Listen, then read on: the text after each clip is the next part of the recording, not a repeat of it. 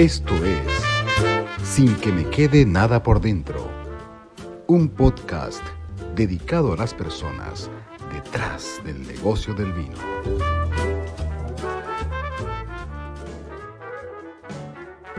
Hoy vamos a hablar, eh, porque para los que no saben, les cuento rápidamente que em, cuando empezó la pandemia el año pasado y estábamos muy encerrados, a mí se me ocurrió organizar unas conversatorias, unas tertulias con mujeres relacionadas a la gastronomía o al vino que conozco, que me parecen muy grosas, una gente, bueno, una gente muy inteligente y valiosa y que quería compartir con las, con las personas que me siguen eh, sus experiencias, pues la experiencia de estas mujeres maravillosas que yo conozco.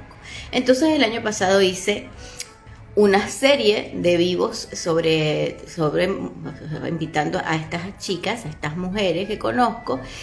Y bueno, y estuvo en pausa hasta eh, hoy, que comencé de nuevo. Entonces, la idea es que hoy vamos a hablar con eh, María José eh, Laprea. Ahí vamos. Resulta que María José, que es mi invitada de hoy, además de ser una eh, apasionada eh, del café y que además está hace unos meses comenzó ah, con su emprendimiento propio en Estados Unidos, además de eso, es mi prima.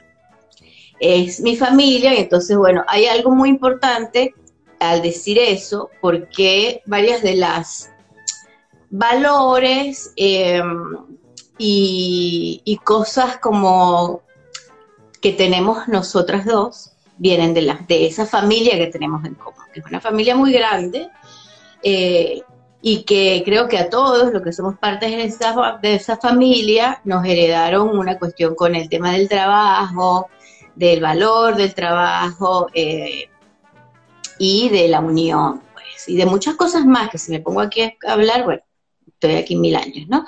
Pero bueno, eso tenemos las dos en común. María José aunque yo me veo espectacular, María José es mucho menor que yo, mucho menor que yo, eh, y eh, hace unos años decidió, como yo, eh, salir de Venezuela y por cosas de la vida terminó en Buenos Aires, que era el lugar donde yo estaba, y también terminó en el apartamento donde yo estaba, así que estuvimos viviendo juntas en el mismo apartamento eh, haciendo, siendo roommates por varios años. Entonces, bueno, eso también creó como una relación más allá de la, de la relación familiar, una relación de amistad, eh, porque además también descubrimos que, y, ella también descubrió en ese momento de su vida, eh, bueno, nada, la pasión con la que hoy está haciendo este, su emprendimiento, ¿no? Entonces era como más o menos para contar eso y eh, para que tuvieran una idea de, bueno, de la relación, por supuesto, en común que tenemos con, con María Josecito, que todo el mundo le dice Majo, pero yo no le digo Majo, se llama, para mí es María José. María José. Bueno, María José. Bienvenida, mamita. ¿Cómo estás? Bueno, ahí tienen a María José con su local de su sueño. Bueno, todavía no es su local, este, su, su local último, pero después nos va a contar sobre eso. María José empezó un emprendimiento que se llama True, que es, para mí es muy difícil pronunciarlo en inglés. Realmente se llama, es, el pájaro que es el pájaro nacional de Venezuela, que es el turpial, pero en inglés se pone, por favor dilo tú, para no pasar pena yo. Se, escribe T-R-O-U-P-I-A-L y es turpial. O turpial que es un emprendimiento eh, que está totalmente como enfocado en el café especialidad y que además está enfocado en la, eh, la comida eh, venezolana y sobre todo en la panificación, ¿no? Dime tú si es Sí, sí, tiene un, un plus de, de que inició el primer arepa bar o el primer concepto de arepas en la ciudad que es muy misterioso porque hay millones, no millones, pero hay una influencia muy grande de venezolanos y no había arepas antes de que Turpial iniciara sus operaciones, digamos, su servicio.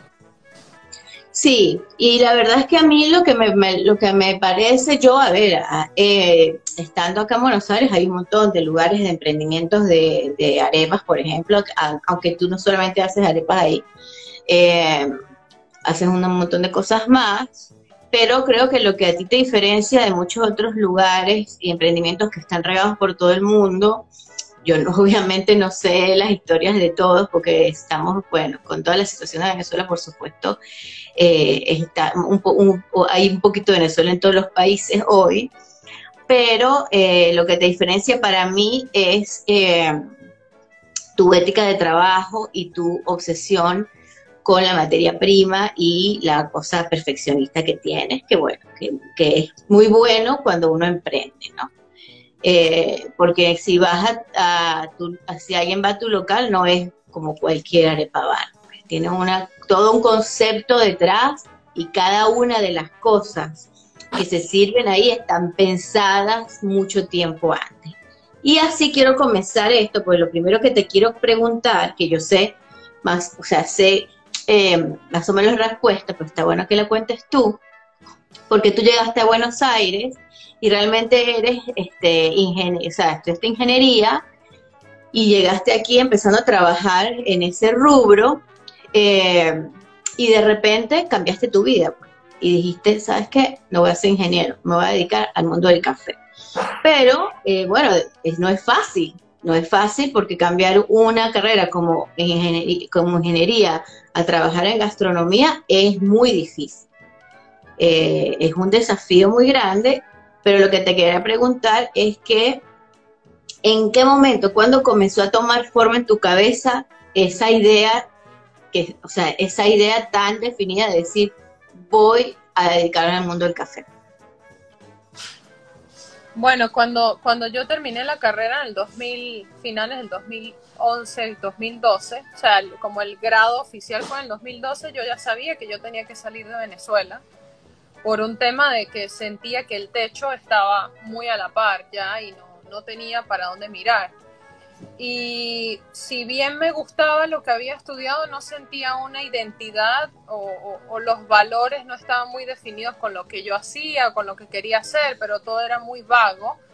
Y llegar a Buenos Aires, eh, pasar por ese momento depresivo que no sabía qué era y que un día usted misma me dijo, mija, usted necesita café, vamos a tomar buen café porque el café era horrible ese día con la primera taza de café de, de allí estado por Agus, yo dije, aquí pasa algo.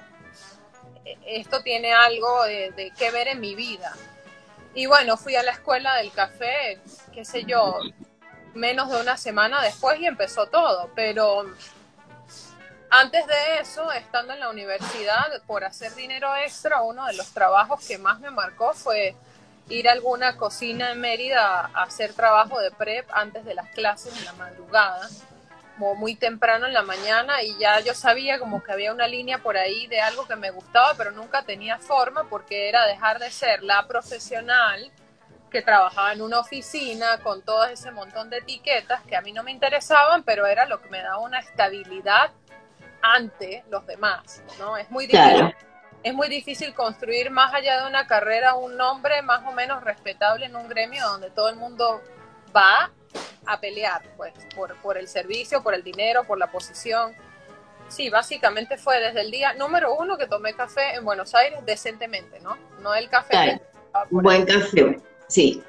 Y mm, la verdad es que hay que decir una cosa que eso lo está pensando hoy, porque realmente no, cuando tú empezaste a trabajar acá, que no era con el tema gastronomía, sino que estás trabajando en una corporación eh, y en, lo que tú estudiaste, la verdad es que no es, porque uno siempre tiene en la cabeza de que empezar a trabajar en gastronomía es básicamente come mierda, básicamente, porque realmente eh, al principio es jodido, porque el trabajo en gastronomía es complejo, complicado, sacrificado, eh, hay mucho em, informalidad en los pagos, en, el trato de los empleados, muchas veces mucho abuso, ¿no? Horas de trabajo. Claro, muchas horas parados y tal. Pero estaba pensando hoy que realmente a lo que tú te ibas a dedicar eh, y que empezaste a trabajar en eso eh, viviendo conmigo, eh, también comiste mucha mierda, porque realmente empezar a tener un puesto y una cosa y a crecer en un mundo corporativo como ese, empiezas con puestos de trabajo que son una ñoña, básicamente, ¿no? Sí, una quema cerebro.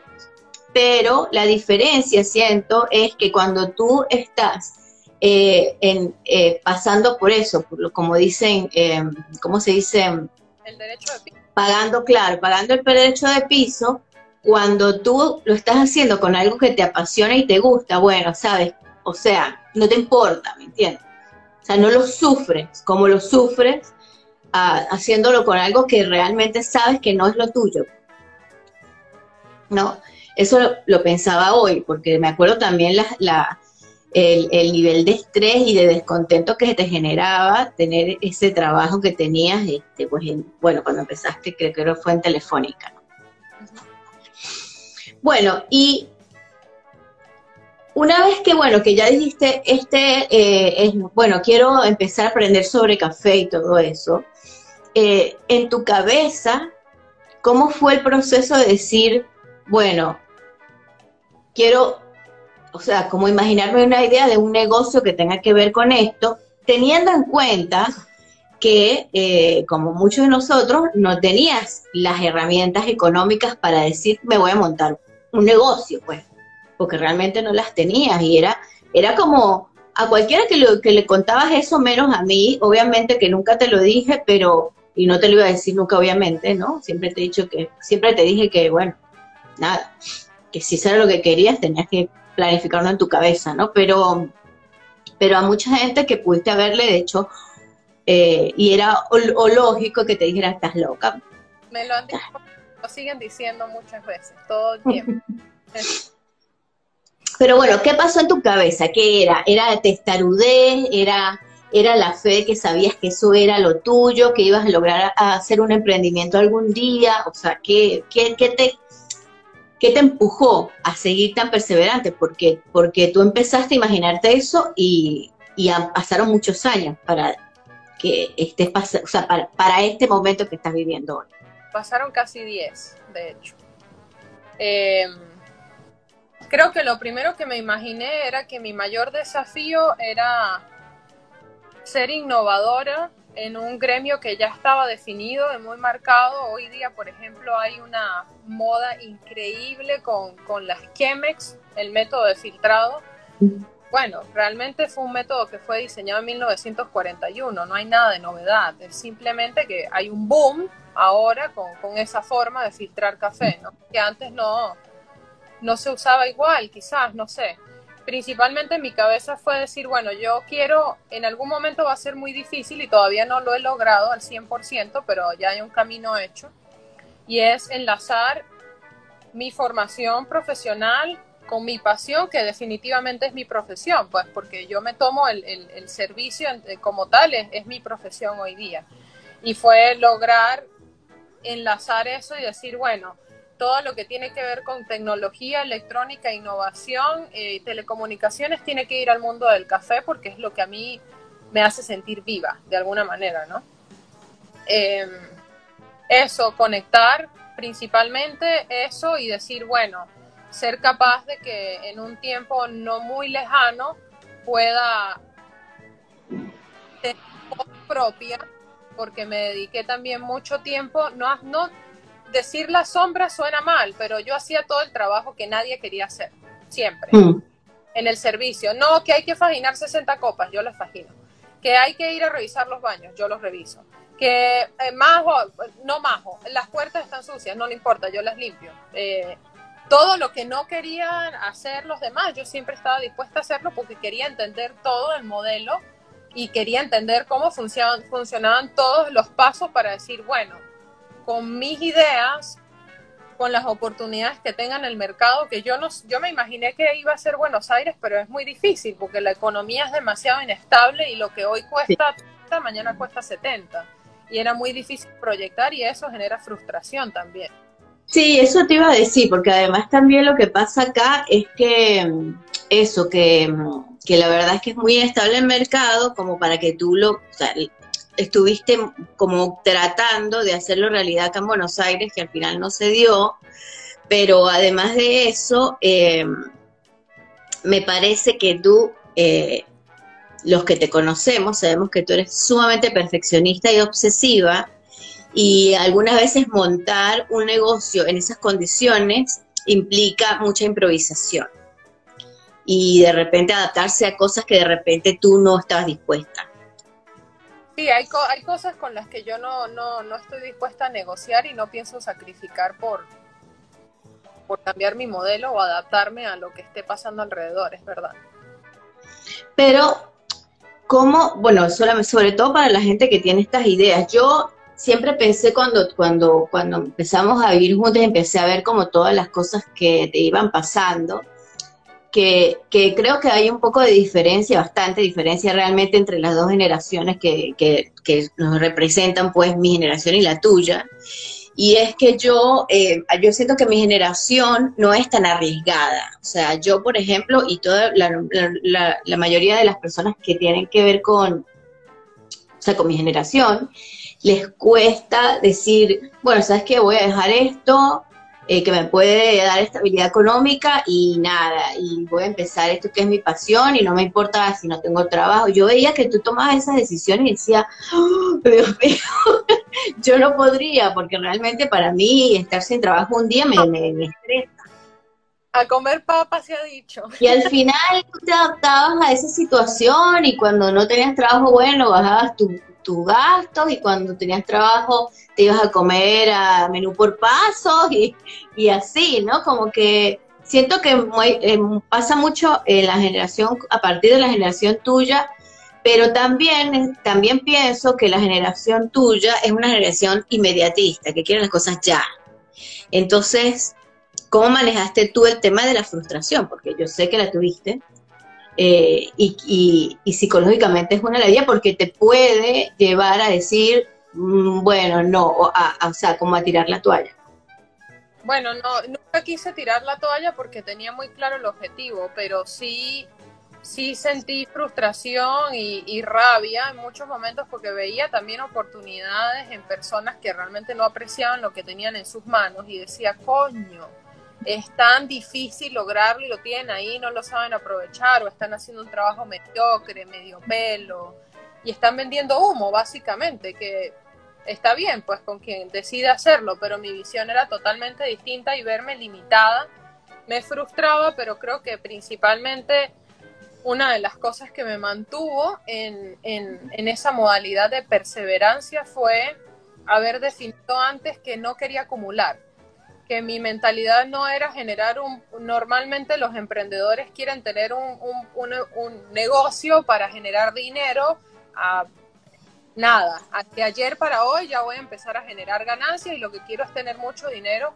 Y bueno, mi visión fue totalmente distinta desde el principio y también el verme rodeada del tipo de cultura que hay en Buenos Aires, o sea, todo el, el, el roce cultural, intelectual y de amistades que yo logré establecer en Buenos Aires. Creo que esos fueron los factores como claves para mantener siempre el...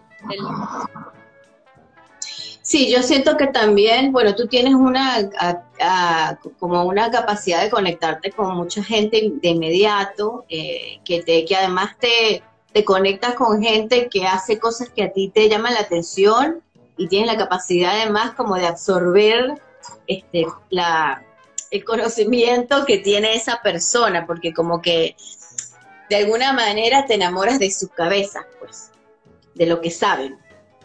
Y bueno, eso está muy bueno porque eso hizo que tú tengas un local que no solamente toca este el tema de la cocina venezolana, sino que también, bueno, toca el tema del café, obviamente, porque es el centro del concepto, pero eh, los vinos y un montón de cosas más que fuiste aprendiendo en el camino de las personas que se te fueron eh, presentando en la vida, pues, eh, y eso está bueno. Y también siento que eh, está bueno que, tener herramientas mentales, es decir, herramientas que te permitan manejar mentalmente la frustración. Bueno, porque tú haces yoga y además un montón de cosas que, o sea, tienes, como yo también, un ejercicio de autoconocimiento. Y yo creo que eso es importante para enfrentar momentos de la vida en donde de repente te puede dar unos bajones. es peligroso porque puede ser muy profundo, ¿no? Sí, es así. Es así. Em, entonces, te, quería preguntar, ¿qué es como lo más las cosas más importantes que tú piensas que debe tener un emprendedor que comience con un proyecto como el tuyo sin herramientas económicas? Sin herramientas económicas, a pesar de que no haya herramientas económicas, debe haber un plan de negocio, porque nunca se sabe cuándo eh, la posible herramienta económica va a aparecer y no, la idea no puede estar en el aire, la idea necesita estar escrita, necesita tener un porqué, necesita tener valores, necesita tener una misión. Al mismo tiempo el concepto debe ser claro para poder hacer el análisis del mercado y ver si teóricamente eh, si hay una idea de inversionista o alguien que vaya a apoyar económicamente, ¿no? ese tipo de personas no buscan pasiones, no buscan concretar de acuerdo al análisis hecho profesionalmente. Entonces, tener un plan de negocio escrito siempre ayuda a, ser más preciso con movimientos que suceden muy rápido y que la mayoría de las personas no están listos para ese movimiento porque no tienen un plan de negocio escrito. Sí, eso, yo me imaginé que me ibas a decir eso, pero además de eso, o sea, digo, es así, porque realmente como tú dices, si tú con la capacidad que tienes de conectarte con gente, eh, si te llega la persona que puede invertir en tu idea, aunque tú seas muy talentoso y tengas y sepas que tengas mucha capacidad y que sepas que y tienes una confianza en ti mismo de que puedes hacer algo realmente este, novedoso, si tú no puedes demostrarle a esa persona con un, con eso, con un análisis del negocio, con, ese tipo de herramientas, eh, que su inversión va a valer la pena, es difícil, aunque tú tengas mucho talento, pues. Y lo, lo, y lo me a mí una de las cosas que, que observando tu proceso fue que estabas acá y ya tenías todo escrito, es más, eh, dejaste un montón de cosas acá y cuando me, mudé, que me mudé hace poco y empecé a sacar todas las cosas, encontré un montón de cosas tuyas, eh, fue muy, com bueno, no muy cómico, o sea, como que me, hizo acordar de todo tu proceso porque encontré un montón de cosas donde habías escrito miles de cosas, de ideas, de, de cómo querías esto, lo otro, no sé qué, las tazas, la vajilla, la... yo decía, qué impresionante, porque fue hace cuántos años eso, ¿me entiendes? y ya estabas pensando en detalles mínimos de, cómo imaginabas tu, tu emprendimiento. El cuarto en algún momento estuvieron rayadas con ideas que hoy están aquí hechas. Sí. sí. Eh, yo fotos de esas paredes y, y, las consulté para refrescar ideas y, y sí, finalmente fueron como depositadas en, en, en este primer paso que en efecto, es un local que representa la marca que, finalmente se creó y se, se, registró y todo lo demás, pero es un, es un lugar que es temporal y que ya, de hecho, ahora mismo yo estoy trabajando en todo lo que va a ser esa transición para el lugar que realmente está destinado para este proyecto. Bueno, cuenta un poco de cómo fue ese proceso, cómo empezaste este, con el concepto de, Turpial allá, eh, cómo fue el arranque, que fue ese proceso de hacer todo delivery y hasta ahora, y luego, bueno, lo que viene para Turpial, ¿no? Ok, lo, voy a resumir así súper para poder aprovechar el tiempo. Sí. En, en, mi primer apartamento aquí se tenía una pared muy grande, la empecé a llenar con cosas, con ideas, empecé a rayar la pared, obviamente rayar todo, escribir ideas, eh, palabras claves, bueno, en fin. Después de eso, en, medio de mis servicios en el, restaurante familiar en Rancho, hablaba con Nicolás, mi primo, nuestro primo, y, le contaba a Nico, y Nico con toda su pasión, quiero saber más, cuéntame. Entonces le iba contando, bueno, quiero que sea una cafetería, pero tiene que tener vinos, pero tiene que tener tés también, los tés especiales. iba a haber comida, pero yo no cocino tanto, yo no, no sé si me puedo arriesgar. Hay que decir que yo que viví contigo soy testigo de que no cocinaba un coño realmente. arepa, y, arepa y sopa era lo único que hacías en la vida. Sigo siendo igual, yo sigo siendo igual, solamente que bueno, hay una idea refinada y puesta en una cocina donde yo veo y sé lo que quiero y sé si está bien o no y corrijo, pero no tengo, la verdad yo no tengo ningún interés en ser cocinera, o sea, no es, no es lo mío. Yo quiero alimentar mi idea de comunicar el café con cosas que vayan bien con mi café, básicamente.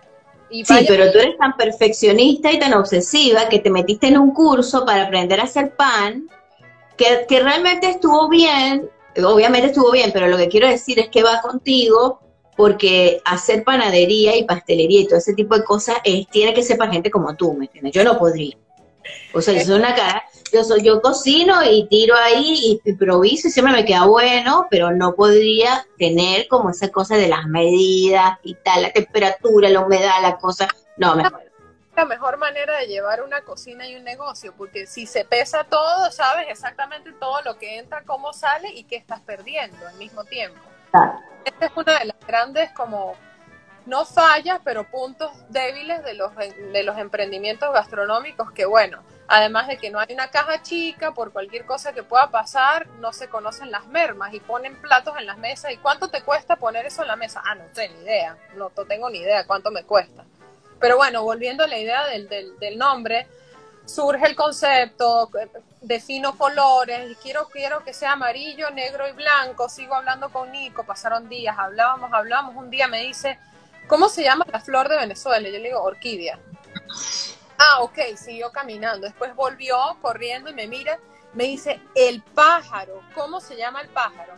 Y yo me imaginé todo, porque los colores más todo, se me hizo un nudo en la garganta, se me pusieron los ojos aguados y le dije, turpial. Y él se quedó, Nico no habla este, muy bien español, pues por, él entiende, pero es complicado para él hablar. Sí, no tiene fluidez. Y la lengua se le enredó toda y yo le dije, ¿cómo se escribe en inglés? Me dijo, no sé. Bueno, tuvimos un montón de bebidas, no sé qué. Al rato yo lo busqué en internet y era Trupial. Y él dijo, ¡Ah! Majo, ese es el nombre. Bueno, total que todo el turno yo estuve con el nudo en la garganta, llegué, lo escribí en la pared, empecé, vivía con Ana Gabriela, este, nuestra prima también. Y Ana Gabriela, ¿qué estás haciendo? No, mira esto, bueno, voy a abrir una cuenta de Instagram, ya tengo que reservarte. O sea, una locura, como tengo que reservar todo, ya, ya, ya, ya, ya, ya, ya, ya empecé, dije, bueno, el pan muy bien, el café muy bien, éxito, la maquinaria es cara, la inversión inicial es cara, lo que ya yo sabía desde siempre, tengo que acompañarlo con algo. Y un día me levanté, un día no muy lejano ese día, no sé, y dije, uy, qué ganas de comerme un pan, no sé, de guayaba. Y aquí nadie hace pan de guayaba. Ah, ahí está. Tengo que hacer pan. No sé cómo lo voy a hacer, pero tengo que hacer pan. No, pero además pan venezolano. Eh, eh, eh, eh, tienes, tienes una selección de panificación venezolana que realmente no es lo mismo que estamos acostumbrados en otros países, pues, es distinto. Exacto. Entonces, bueno, contacté a Cristian Galue, que fue mi maestro, es mi maestro panadero, le, le, conté toda mi idea y me dijo, bueno, vamos a empezar con un, con un curso casero para que tú practiques en tu casa, que no tienes equipamiento y vas viendo. Al mes de hablar con Cristian, yo empecé a hacer el delivery en bicicleta, porque no tenía carro empecé a hacer mi delivery en bicicleta, y venía en un bolso, metía dos bolsitas, volvía, me montaba en la bicicleta, otra vez, y así por varios meses, hasta que mi tío Pablo me dijo, mire María José, pero usted, o sea, ¿hasta cuándo va a estar va y viene en bicicleta? Yo voy a cambiar mi carro, cómpreme mi carro, y bueno, este, si no tiene dinero me lo paga en partes, vamos viendo, no sé qué más. Yo, bueno, tío, ay, un carro, yo no quiero manejar, pero lo necesito. Y me senté y dije, bueno, la verdad es que este es uno de los desafíos que tengo que enfrentar porque a mí no me gusta manejar, no me gusta manejar, pero bueno, lo tengo que hacer. Y me monté en ese tren, empezó a cambiar un poco el tema de los deliveries, pero tenía la dinámica de que cocinaba en la casa, venían todo el tema ya de permisos porque la demanda empezaba a ser distinta. Y unos amigos me contactan y me dicen, mira, nosotros estamos abriendo otro restaurante, no podemos manejar los dos más el Farmers Market, vamos a asociarnos y haces el servicio de Farmers Market con nosotros los sábados. Que es un, eh, que es un mercadito eh, gastronómico al aire libre de lo que hacen los sábados, ¿no? el único mercado local que tiene Sabana que sucede todos los sábados de 9 a 1 de la tarde. Uh Market, una cocina un poco más grande, una mesa de producción para de pan, una batidora grande, etcétera, y pum, ya la segunda semana de haber empezado el, Farmers Market había gente esperando pan. Yo dije, bueno, llevo 20 de cada tipo, no, mentira, llevo 10 o 12 de cada tipo, tenía como 6 tipos de pan, está bien. La demanda empezó a crecer, empezó a crecer, empezó a crecer, se creó un boom, gente yendo, antes de abrir ya, yo estaba empezando a montar el tent y toda la cosa para el Farmers Market y había gente ahí, yo dije, oh, oh, esto pegó. Pero además lo interesante fue que pegó con locales, porque si bien iban claro. mexicanos, sea, no representaba ni el 10% de la gente que a mí me visitaba, al punto de que hoy día lo que Turpial es, Turpial no puede asumir un servicio y yo siempre lo cuento porque el venezolano que vive aquí necesita entender eso. Turpial no funciona si yo no tengo gente que haga mi servicio que hable en inglés, porque el 90% de las personas que vienen no hablan español. Entonces, eh, cuando yo me di cuenta de eso y dije, oh, oh, pegó, está siendo bien, ahora necesito entender cómo hacer mayor producción, aprender almacenamiento, empezar a mover las piezas de otra manera, pero seguía siendo yo sola, no, no había ayuda ni para comprar, ni para producir, ni para vender, ni para comunicar, etc.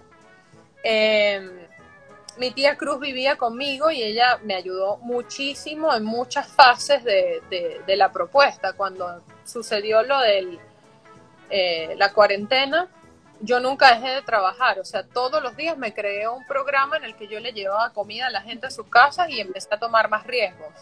Empecé a hacer más cosas, empecé a hacer arepas, empecé a hacer quesillos, empecé a hacer panes de otro tipo, panes para hamburguesas, o sea, inventaba opciones para e-, evaluar el mercado y la aceptación y ya yo había tenido esta conversación con mi socio, eh, Mohamed, y él estaba a la espera, Mohamed es médico, Mohamed estaba atendiendo todo el caos en Chicago de, la cuarentena, con todos los enfermos, etcétera, y no podíamos hacer nada. Ya había un lugar diseñado, decidido para, para Turpial, pero bueno, nos quedamos parados. Cuando yo empiezo a leer la demanda del mercado en el Farmers Market, le digo, Mohamed, no podemos esperar más porque si esperamos demasiado tiempo, se va a quemar una oportunidad importante. Y la gente ahora está entendiendo o leyendo en mí que yo soy panadera, que puede ser que sea la panadera de Turpial, pero yo no soy panadera. Entonces necesito refinar la idea y que la gente entienda realmente lo que yo sé hacer y lo que quiero hacer con la marca. Y este espacio donde estamos, él lo estaba construyendo para abrir su bar. Él sueña con tener su bar aquí y resulta que al lado de este local hay una sala de eventos muy grande, seguramente la sala de eventos más grande de la ciudad porque tiene capacidad para 800 personas. Se hacen bodas, conciertos. Hoy eh, temprano escuchaban ruidos porque estaban recogiendo hielo en la cocina para llevar para. Y y él me dice, bueno, visita tal lugar, dime qué crees que puedes hacer en ese espacio, ese espacio debería estar listo pronto. Yo tengo la idea, pero no tengo un concepto armado, no tengo nada, creo que tú puedes asumirlo antes y eso nos va a dar tiempo a hacer una transición para el, local. Cuando vine, yo vi, no había nada, o sea, todo esto estaba totalmente en obra, vacío, cemento, pedazos de madera, la barra no existía, no existía nada. Y yo no tomé decisiones de obra ni de diseño, pero vi el lugar, me imaginé algo, analicé un poco el tráfico aquí, esto es una vía rápida, no hay estacionamiento cerca, dije, no importa, yo tomo el riesgo y lo más inteligente por números y para analizar el mercado era un servicio de desayuno. Entonces dije, bueno, nada, voy a empezar con un servicio de desayuno desde muy temprano hasta las 2 de la tarde a ver qué sucede y que la gente que trabaje operativamente no haga más de 40 horas, de manera que todo sea redondo realmente y seguir. Y bueno, estamos en ese formato. Eso fue, el primer día que abriste fue hace cuánto? El 26 de febrero de este año. Y hoy la gente eh, muchas veces hace fila para entrar. Bueno, tengo un, cartel tipo marco que dice, eh, estamos eh, en el exceso, estamos, hemos, hemos de asientos les pedimos disculpas por las molestias ocasionadas, en breve nos acercamos. Entonces, cuando las muchachas y todo el equipo, yo miro y ya yo, ya yo siento la vibra del servicio y digo, es momento de cerrar la puerta. Se cierra la puerta y como es de vidrio la puerta, se pone ese aviso, la gente cuando llega lo ve. Tenemos una, una, como un área de espera afuera, pero hace mucho calor ahora, entonces hemos ido como moviendo piezas, ponemos agua, un área para sentarse, les ofrecemos agua, intentamos que el servicio sea más rápido para generar la rotación, pero sí, o sea, aquí caben eh, entre 28 o 30 personas sentadas y no sé, o sea, es muy poco. A veces en dos horas, tres horas hay un boom. Nada, eh, explotaste. ha sido muy positivo, pero también, o sea, desde mucho trabajo mental para enfrentar, lo más difícil para mí ha sido enfrentar la demanda teniendo solamente cuatro manos en producción. Y esas cuatro, las dos mías y las dos de Esperanza, ¿ok? Y Esperanza es la guerrera número uno, pero si yo estoy pensando en, generar un crecimiento, en que, en que tengo que ver que el lugar que viene tiene capacidad para más de 60 personas sentadas adentro, la dinámica de producción cambia, entonces digo, ok, necesito más refrigeración y voy viendo cosas a medida que veo la demanda que obviamente ni por toda la experiencia que tuviera antes con muchos conceptos no lo iba a ver porque el aquí y el ahora es distinto y la necesidad de aquí es totalmente distinta. Yo tomé muchos riesgos. Eh, en Turpial no hay vasos para llevar. Y a mí el 90% de las personas cuando yo decía no, no va a haber vasos para llevar, estás loca, te vas a fundir, es un absurdo, la gente no va a apoyar eso, necesitas tener vasos para llevar, que o sea, el norteamericano no te va a apoyar si no tienes vasos para llevar y yo bueno, no sé, yo no lo voy a hacer y la gente viene con vasos, ha llegado gente con botellas, que yo les digo, no, todo bien, pero no tengo dónde poner el café, o sea, necesito un... Claro. O sea, está bien que traigas tu envase, vienen con sus envases, compran los vasos que promovemos. Y la verdad es muy interesante porque en muy poco tiempo se a entender que esa, esa comunicación con medios en general lo que hace es que ahorra un camino que a veces es muy pesado para lograr conectar con gente que esté interesada en lo que uno está ofreciendo. Entonces, la comunicación desde los medios impresos, digitales e incluso televisión ha estado muy enfocada a que es Venezuelan food, pero el concepto no tiene to go cups. Entonces, al no tener envases para llevar, es como un choque para la gente, pero que ellos automáticamente dicen, ah, bueno, pero puedo llevar el mío. O necesito más tiempo para ir y tomarme mi café en el lugar e irme. El tiempo de espera aquí por un café nunca es mayor a siete minutos y yo soy bastante insistente con eso. Le he delegado el servicio miércoles y jueves a una persona y estoy encima todo el tiempo. no, tu tiempo no está bien, tienes que mejóralo, mejóralo.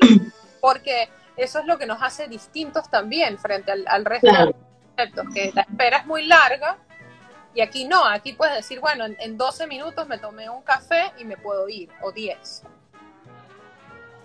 Mira, eh, eso, eso que todas esas cosas que, que cuentas reflejan esa parte de tu personalidad que es la parte obsesiva y perfeccionista tuya, que yo creo que eso también tiene que ver con el éxito tan rápido que has tenido, porque de verdad que solamente tienes, o sea, para, poder lograr eso yo siento que tienes que tener ese temple que tienes tú. Que en algunas cosas, en, algunos ámbitos de la vida de uno, ser tan obsesivo y perfeccionista, bueno, eh, alguna vez se nota tan bueno, ¿no? Porque, porque te, porque, claro, algunas veces abusas de ti mismo cuando eres así.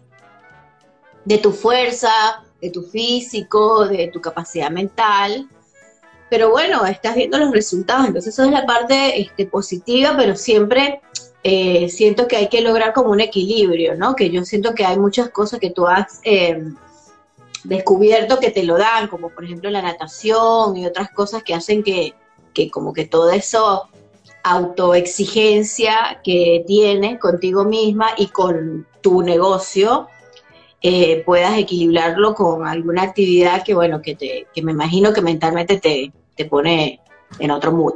Hay algo que, que empecé a hacer hace un par de semanas y la verdad me ha funcionado y sé sé que como con todas las decisiones que yo tomo drásticamente, siempre hay ojos y, y mucho.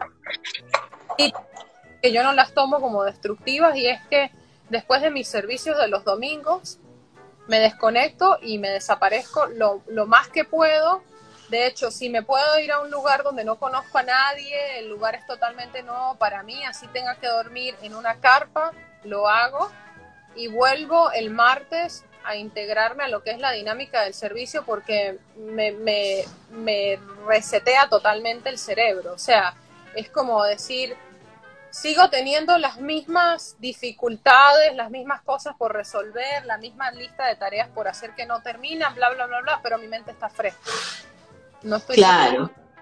Ahí nos está preguntando este, Dina, que es una sommelier que está por allá en, en aquellos lares, creo, eh, no sé dónde está ahora, pero eh, eh, está. ¿Y tú dónde estás? Está en Savannah, Georgia. Es zona Midtown de Savannah y si visitas la, el enlace de Turpial tienes todas las, formas de llegar. No, estamos a casi nueve horas de, de distancia. Bueno, y además de eso, también aquí tengo que decirlo, obviamente, este, ah, tuviste como también, eh, no sé cómo decirlo, pero me fue muy lindo eh, cuando hiciste toda tu menú de bebidas e incorporaste eh, una pequeñísima carta de vinos, pero muy bien seleccionada que por supuesto parte son los, vinos que yo represento. Que además aprendiste mucho estando acá, en Argentina, sobre el tema vino.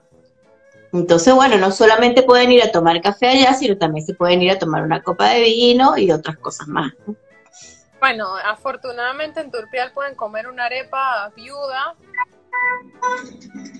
pueden comer carne mechada, hay eh, productos locales con todos los greens y, la producción local de mis compañeros del Farmers Market.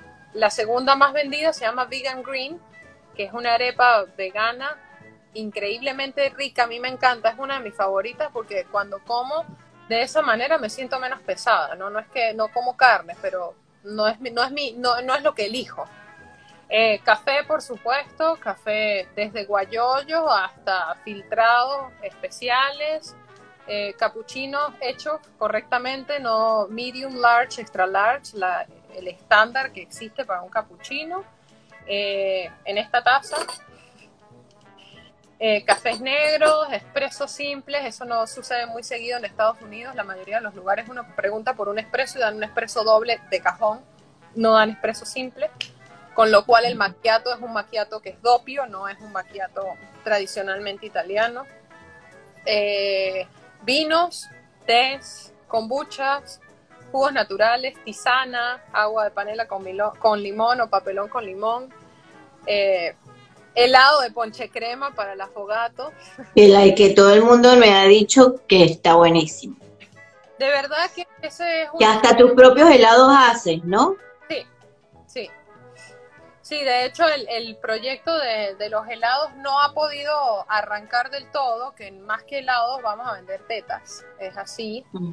Eh, Por favor, explica qué son tetas, porque mucha gente que está viendo el, el, el, video no sabe qué son tetas. Una teta, pero una teta es un helado cremoso que viene puesto en una bolsa y que, nada, simula al, al momento en el que están apantando pero... es un heladito muy tradicional venezolano, un formato que sí, que viene en una bolsita, pues. Y, le, y, le, y le, le, cortas la esquinita de la bolsa y bueno, pues chupas, pues, y eso es el helado. es el helado. Es que me vuelvo loca por escuchar a los locales pidiendo tetas. Sería, es fácil. Solamente lo están haciendo por eso. Y grabando todo, cuando digan, ¿me I have a teta, please? Me voy a morir. no. Exacto el proyecto Las Tetas va de la mano con Taller Helado, que es un proyecto creado por, por Yoshira, que es mi amiga, que está en Caracas. Es una cocinera muy completa, increíble ella. Eh, y bueno, yo he intentado eso, que cada una de las ideas de Turpial estén enlazadas con, no necesariamente con venezolanos. Tengo un proyecto ahora de, de, indumentaria que va de la mano con una de nuestras piezas del equipo de trabajo que trabaja con, con fibras y con textiles. Y eh, la idea es empezar a generar como toda una cadena de proyectos de la mano, pero no sé, los quesos los traemos de Texas, los quesos los hace un señor merideño que produce su leche. Eh, todo es así, el picante de suero que se hace es receta estricta de esperanza en su creación y estoy segura que en ningún otro lugar van a encontrar un picante de suero como ese. Ya se ha vuelto súper popular el picante de suero a nivel de que la gente, yo estoy considerando seriamente descartar la tártara de los, de los finger food, de todas las frituras, porque es mucho más eh, bien recibido el picante de suero que la tártara. Y bueno, y que además es diferente, tarta la puedes comer en cualquier lado. Exacto. Eh, el picante de suero, el helado, eh, como todas las ideas están enlazadas con que las personas que formen parte del proyecto como tal tengan curso por detrás y, y, que haya cercanía, ¿no? La muchacha que hace los uniformes actualmente de Turpial es hija de una señora venezolana que tiene un proyecto aquí que la apoyamos mucho, la señora Janet, que hace empanadas y hace cositas venezolanas también y nosotros le pedimos para el local para nuestros desayunos y hay una dinámica de Está bueno porque además está bueno, yo siento que es muy bueno cuando eh, los emprendedores se quitan el chip de la cabeza de la competencia y se ponen el chip de la comunidad, pues del trabajo en comunidad, con tu comunidad, con la gente del lugar. Y que no, no solamente con tus clientes, sino también con las otras personas que también están trabajando en cosas como tú. Exactamente, además de que eso abre, abre mucho más la cabeza a, a ser un poco más autocrítico y decir, ah, lo que ella está haciendo está muy bien, y lo que yo estoy haciendo también está bien o quizás sirve de inspiración para refinar las cosas que uno tiene que refinar, porque creo que el, el mayor error es creer que porque estás haciendo algo que es innovador y único, tienes la verdad en la mano y no es así. Hay muchas cosas que suceden en el camino que, por ejemplo, yo estoy súper orgullosa de mis golfeados hoy día, pero esos golfeados los logré yo a través de Aarón Mendoza, mi amigo que está en Texas, que fue el mismo que me conectó con Rigo, el de los quesos, y todos tenemos esa es una obsesión en común y es de apoyarnos todos los que estamos aquí, de crear esa red de trabajo, pero con una condición. O somos profesionales o no, no hay trabajos a medio camino, ¿no? Porque pasa también de que de repente aparece alguien y te quiere ofrecer algo que está como a medio camino, que no te puede generar consistencia de producto.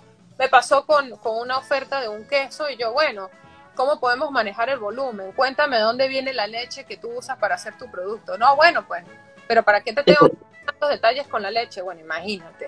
No, claro. Y además lo importante que es hoy eh, que el consumidor realmente, y está bueno, que sepa el origen de las cosas que se comen. Mira, eh, ya nos falta poco. Hay dos puntos que quiero tratar que no los eh, intentemos que no, no, no nos extendamos tanto y es mencionar el hecho de que,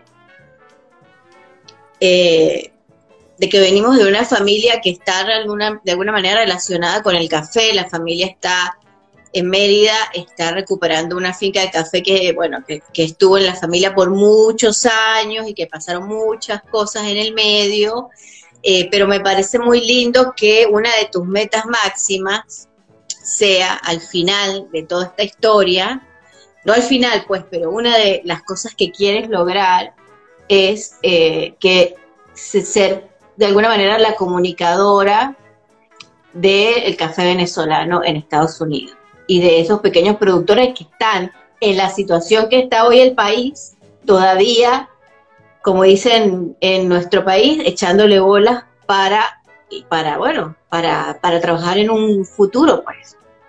Bueno, ese es un tema que me quiebra un poco la voz porque era como el imposible y una conversación con mi tío Germán, que es el que está llevando ese proyecto a la mano en, en Mérida.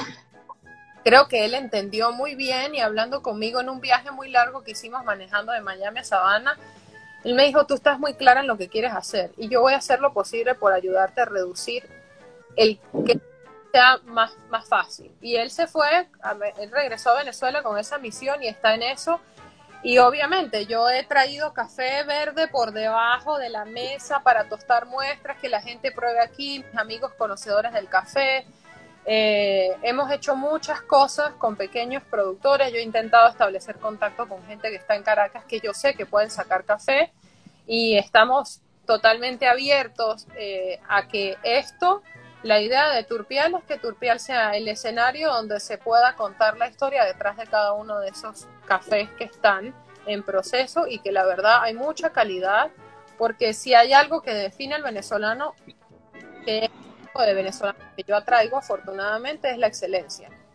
Lo Y bueno, hoy día yo estoy comunicando aquí cafés que son tostados en Estados Unidos, pero por una pareja de venezolanos. Entonces, sigue habiendo como todo ese enlace. Y bueno, y la última pregunta antes de que terminemos. ¿Qué aprendizajes hoy estás teniendo de tener empleados? Porque eso es una tremenda experiencia. Bueno, principalmente que yo soy una empleada más y que, que cuando yo entro al lugar, hoy entré con mi sombrero y estaba con Aisea, que es mi ahijado, y me senté en una mesita así, dándole la, la, espalda a la puerta, que nunca hago eso en ningún lugar, pero dije, bueno, no me van a reconocer tan fácilmente. Me senté, por ahí se sumó Esperanza y Esperanza le contaba esta tarde, no me reconocía a nadie, qué bueno, entonces tenía como una visión y es genial porque a cuatro meses de haber abierto el local me siento totalmente libre de venir y ser una clienta y que me traten como un cliente. Y eso me permite tener muchas cosas a la vista, pero principalmente el aprendizaje es no dejar de ser, o sea, pensar que, que porque creé o soy la dueña de un local dejo de ser empleada, estoy totalmente fuera de pote y es intentar, mi idea es intentar inyectarle a cada uno de los miembros del equipo que cada uno representa un liderazgo distinto desde la posición que ocupa.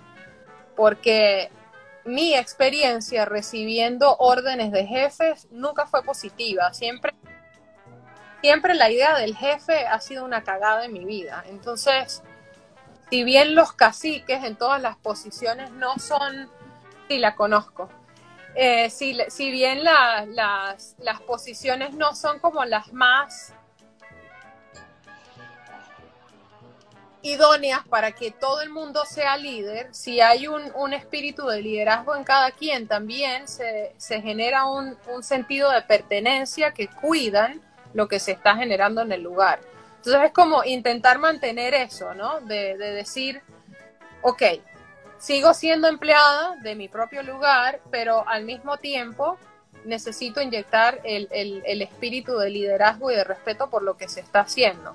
Y nada, yo con lo que no tengo ningún tipo de filtro es con mi obsesión de, perfección en el, momento del servicio.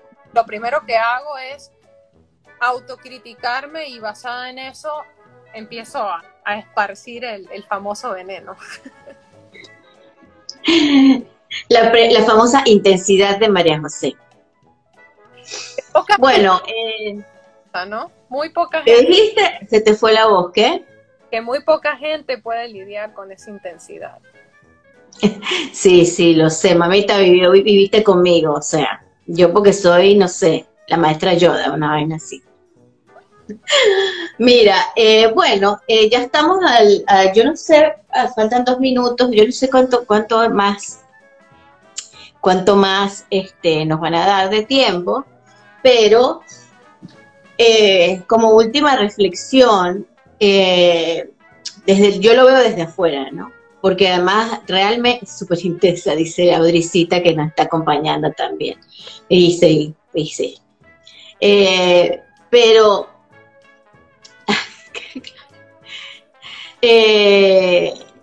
la última reflexión es, tú, yo siento que es así en mi vida y siento que quizás en la tuya también, pero sientes que todas las cosas que te pasaron en la vida eh, sumaron un granito de aprendizaje o de pasos o de avance para estar donde estás hoy. Sí, sin duda. Eh, eh, no sé si son un porqué, pero me estoy preparando para enfrentar cosas que, o sea, si yo cuento el, el 30% de las dificultades que ha significado llegar a este local, que es un local prestado, más lo que significa ir al del frente, creo que nadie lo podría creer, porque yo la verdad comparto sencillamente lo que me divierte, lo que siento que puede generar diversión y ser nutritivo en los demás, pero es muy difícil, es muy... O sea, no es para todo el mundo. Yo recuerdo mucho a Guillermo, This is not for everyone, en su mm. Del bar, porque no es para no es para todo el mundo, no es para todo el mundo la experiencia, no es para todo el mundo el sacrificio y no es para todo el mundo el nivel de exigencia que hay que tener para poder dar ese feedback de me encanta o ver a la gente llorando porque se comieron un cachito que los reconectó con no sé qué. Entonces, eso, no, todo suma, pero no es, no es fácil y además hay que ser muy cuidadoso con el tipo de, entorno que se tiene porque no todo el mundo está dispuesto a entender todo lo que hay que sacrificar para poder llevar a cabo un servicio gastronómico, un servicio, no vender comida o vender bebida, un servicio. Es muy complejo y bueno, a veces hay que dejar a un lado familia, amigos, enamorados, enamoradas, pareja, culito, agarrar lo que sea. No hay, no hay tiempo para nada muchas veces. Y bueno, alguien lo tiene que hacer, ¿no? Claro, es así. Bueno, querida, ya se nos acabó el tiempo, son las 7 exactamente, en cualquier momento nos dice. Aquí son las 6. Bueno, claro, aló. Eh, pero bueno, nada, por supuesto que siempre hablamos, obviamente. Esta fue una charla compartida con todas las personas que, nos acompañaron, que muchas gracias por estar ahí conectados y acompañándonos. La verdad es que estuvo eh, linda la charla. Eh, siempre, más allá de que seamos familia, siempre está bueno escuchar historias como la tuya, porque la verdad es que son, bueno, decía Dina hace rato, eh, son historias muy inspiradoras y que de repente pueden ayudar a alguien a animarse a cumplir lo que sueña, ¿no? Las cosas que, quiere para, para, su vida, ¿no? Eh, y salir un poco de, la comodidad. Bueno, y estar, incómodo, un, estar incómodo un tiempo para poder lograr las cosas que, que, ama. Yo creo que la mayor comodidad de, de esos riesgos que uno toma para hacer este tipo de cosas es que yo hoy día soy dueña de mi vida y de mi tiempo. No le pido permiso a nadie para hacer nada y que es muy importante en mi vida. Y además de que no le rindo cuentas a nadie de mi tiempo. O sea, soy dueña de mi vida. Y normalmente en un entorno corporativo no. Eres un objeto que te mueve a conveniencia de las cosas que hay que cubrir. Y sirvió, sí, súper, todos los proyectos, todas las cosas que yo hice a nivel profesional como ingeniero, pero definitivamente no era para mí. Claro, es así, es así. No, y además también, eh, bueno, siempre, siempre he tratado como de compartirlo, sobre todo eh, siendo mujer, eh, que para mí una de las cosas más importantes, hoy, ayer y siempre, es lograr la independencia económica y no depender de, de nadie. Hacer tu vida y que no tengas la presión eh, de hacer cambios por otra, por, bueno, por depender de otra persona o de otra gente. Bueno, para, para las mujeres es importante. Ahora tengo a Capuchina la prea, entonces tengo una responsabilidad. Bueno, obviamente, te pido por favor, la primera que te va a reclamar esa responsabilidad soy yo. Bueno, ahora sí nos vamos. Muchas gracias por acompañarnos esta tarde. Eh, el resumen de este episodio va a estar muy pronto gracias a nuestro querido tío Miguel Rodríguez, que es el que me ayuda a editarlo, porque aquí toque a familia, menos mal. La producción de los pequeños y pasteles de Turpial. ¿Vio? Eh, gracias a Miguelito, que, edita todos mis podcasts, todas mis, mis, mis, episodios del podcast, pues estará montado en Spotify, en Sin que me quede nada por dentro y pronto estaré eh, pues invitando a otras personas, a otras mujeres para conversar y para compartir todas estas experiencias de gente poderosa, mujeres poderosas que hay en el vino, en el mundo de las bebidas, en el mundo de la gastronomía. Amigos, amigas, gracias por escuchar este primer episodio de la segunda temporada de Sin que me quede nada por dentro. El próximo episodio seguiremos hablando de emprendimientos y emprendimientos liderados por uh, mujeres. En este caso vamos a hablar con Carolina Serradilla, que es la dueña de Obrador de Panes.